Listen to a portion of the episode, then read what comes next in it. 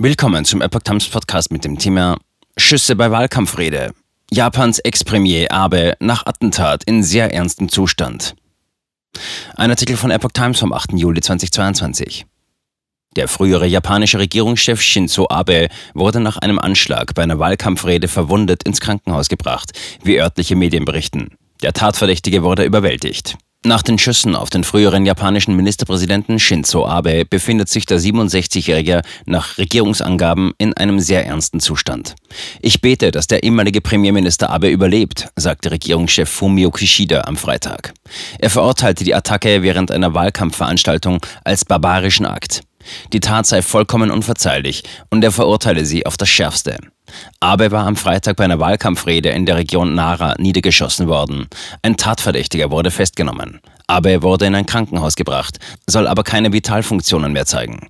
Die Nachrichtenagentur Kyoto und der öffentlich-rechtliche Sender NHK berichteten, Abe habe anscheinend einen Herz-Kreislauf-Stillstand.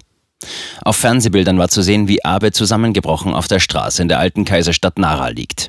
Er stand während seiner Rede zur Oberhauswahl an diesem Sonntag auf der Straße. Medienberichten zufolge sei plötzlich zweimal von hinten auf ihn geschossen worden. Abe habe sich an die Brust gefasst, als er kollabiert sei. Sein Hemd sei blutverschmiert gewesen. Abe hatte Japan vom Dezember 2012 bis September 2020 regiert und war damit der am längsten amtierende Premier des Landes. Wahlen in Japan. In Japan finden am Sonntag Wahlen zum Oberhaus statt. Es wird erwartet, dass die LDP einen haushohen Sieg erringen wird. Damit könnte die Debatte um eine Verfassungsänderung an Fahrt gewinnen. Das Inselreich Japan hat mit die schärfsten Waffengesetze weltweit und gilt als eines der sichersten Länder der Welt überhaupt. Reaktionen.